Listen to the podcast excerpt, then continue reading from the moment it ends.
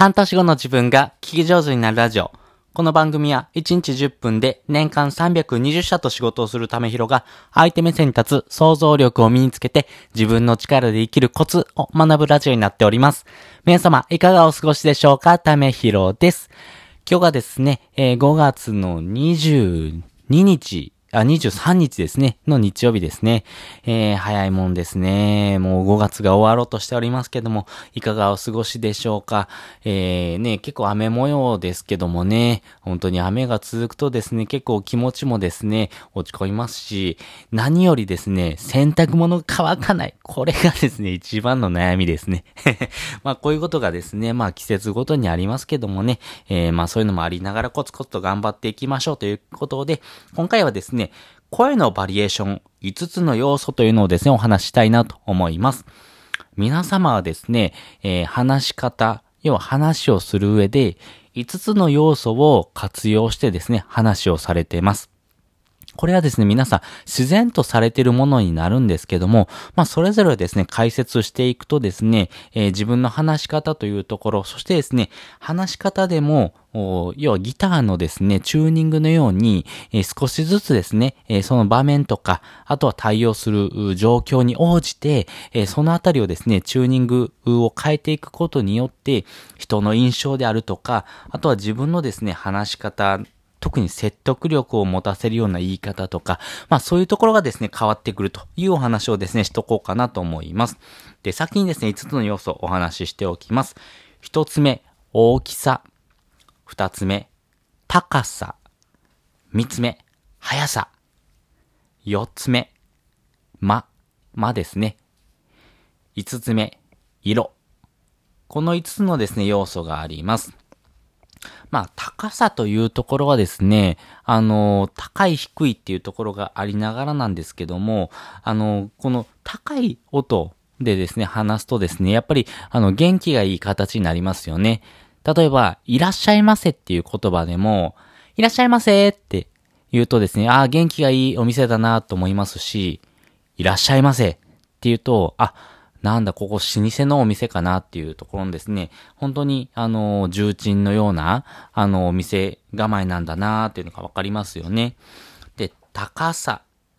高さもですね、あの、ここも、まあ、あの、要は、えー、まあ、印象も変わってきますよね。まあ、ここもですね、あの、まあ、人の印象っていうところでは、元気がいいか、それか、あの、しっくり、ゆっくり来るような、本当にですね、えー、どっしりとした言い方なのかというところもありますし、あとは速さ。この三つ目の速さっていうところがですね、結構大事で、えー、早く言うとですね、やっぱりその、人がですね、説得力を持たしやすいというふうなですね、言い言い回しにですね、近しいというところがですね、いろんな研究でも分かってまして、特に低い声、低音で、えーゆっくり話すんではなくて、低音で早く話すという話し方をするとですね、より説得力が増すですね、話し方をすると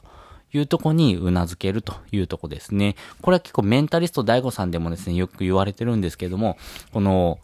YouTube なんかでも比較的意識を持って早口で喋るようにしてるというふうに言われてます。これは説得力を持たせるために、そういうふうな話し方をわざとしてるというふうに言われてますんでね、やっぱりこのあたりはですね、あの、科学的なですね、知見を活用した話し方というのでですね、人によってですね、そして場面に応じて、えーそのあたりを変えてるというふうなものですね。で、四つ目のですね、間というのがですね、意外と大事で、人って、その、相手との会話をしてる中で、えー、まあちょっと気まずいようなタイミングってありますよね。要は、会話が途切れちゃって、ちょっと間が空いて、で、また話し出さないといけないというふうな状況とか、この間をですね、結構埋めたがる人が多いんですね。ただ、この間があることによって、人って集中するんです。そのあたりが結構大事で、ずっといいテンポでですね、話をしてる中で、ここちゃんと聞いてほしいなっていう時の前はちょっと間を空けるとですね、人が、ん？どうした？っていうふうにですね、思うんで、その時に大事なので、もう一回言いますね。間を空けることなんです。っていうような形でですね、ここが大事ですよっていうポイントをですね、改めてお伝えするとかっていうのもですね、一つ、あの、テクニックとして使えるものかなと思いますね。で、五つ目、色ですね。まあ、この色っていうのはですね、あの、このタイミングとか、その話し方っていうところもですね、自分の声色、声質というところもですね、ありますし、場面に応じて、このあたり、話し方の色っていうのをですね、変えていくというところですね。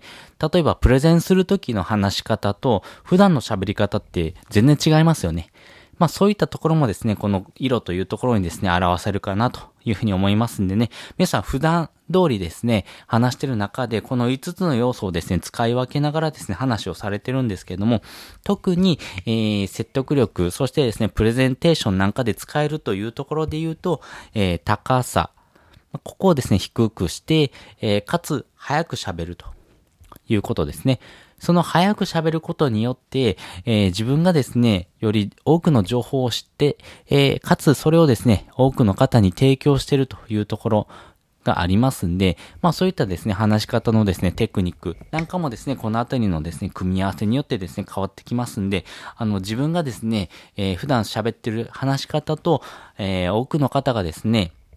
話されてる喋り方、特に、えー、心理学者さんとか、あとはメンタリスト大悟さんとか、やっぱり憧れの人の喋り方っていうところもですね、分析してみるとですね、あ、なるほど、こういう風なですね、使い方をしてるんで、えー、よりしっくりと情報がですね、入ってくるのかっていうところもありますんでね、まあそういうのもですね、一度研究してみてもいいかなというふうに思っております。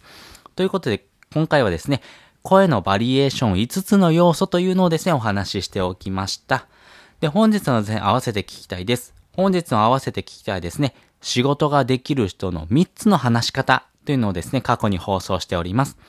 仕事ができる人はですね、どんな話し方をしてるのか、そして、えー、話す順番とかですね、あとは先ほど言ってたですね、声のトーンとか、えー、まあとか、そのあたりのですね、ところをですね、お話ししておりますんで、えー、より深くですね、理解したいという方はですね、合わせてこちらも聞いてみてください。で、もう一つですね、